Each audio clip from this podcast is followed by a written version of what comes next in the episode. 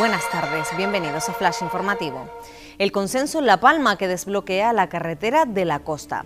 El consejero de Obras Públicas, Sebastián Franquis, propicia un acuerdo con el Cabildo de los ayuntamientos de la isla para construir la conexión que sustituirá las cinco vías sepultadas por la lava. La Unión Europea redobla el apoyo a Ucrania ante la inminente ofensiva del Kremlin en el este. Los 27 vuelven a aplazar las decisiones sobre un embargo al petróleo ruso que propicia a Moscú 80.000 millones de euros. Putin, por su parte, se muestra convencido de que Rusia alcanzará los objetivos planteados en el marco de la invasión.